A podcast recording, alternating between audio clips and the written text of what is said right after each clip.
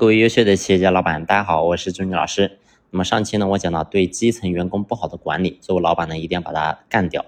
那么这种情况呢，我相信在很多企业都会有啊。那么一个高管的能力，个人能力确实很好，但是呢，对下面的人却啊不怎么样。我相信很多企业都会有这种情况啊，说是说的容易，说要把它干掉，但是真正在企业的实际情况当中，我相信呢，很多的老板都很难下手。为什么呢？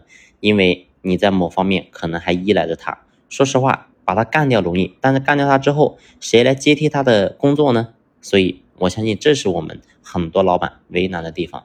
但是其实呢，啊，我们有没有一种方法能够避免这种现象的出现呢？答案也肯定是有啊。那么我们首先呢，从长远来讲，那么第一个就是在我们选拔管理层的过程当中，那么我们选人的标准是否有的？所以这是我们很多企业家老板都很缺失的啊。我们过去呢选人的标准无非都是凭感觉啊，凭自己的感觉觉得这个人还可以，你就把他拿来当成是自己的管理层用啊。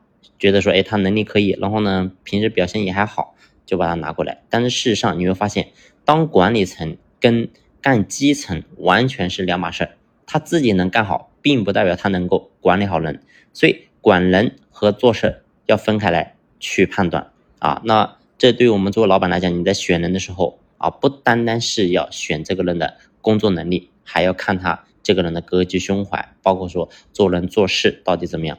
那很多人说这个东西，如果说啊要面面俱到，确实也比较难。那么我们作为老板，你在平时对待员工的这种培训当中，是否有去加强呢？所以这对我们做老板来讲是一个。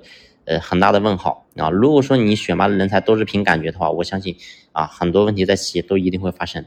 所以我想说的意思是什么呢？就是我们第一个，你在选人的时候，你在培养人的时候，就应该下好功夫，才能够更好的避免啊，这个真正上了管理层之后，然后呢出现的一些问题。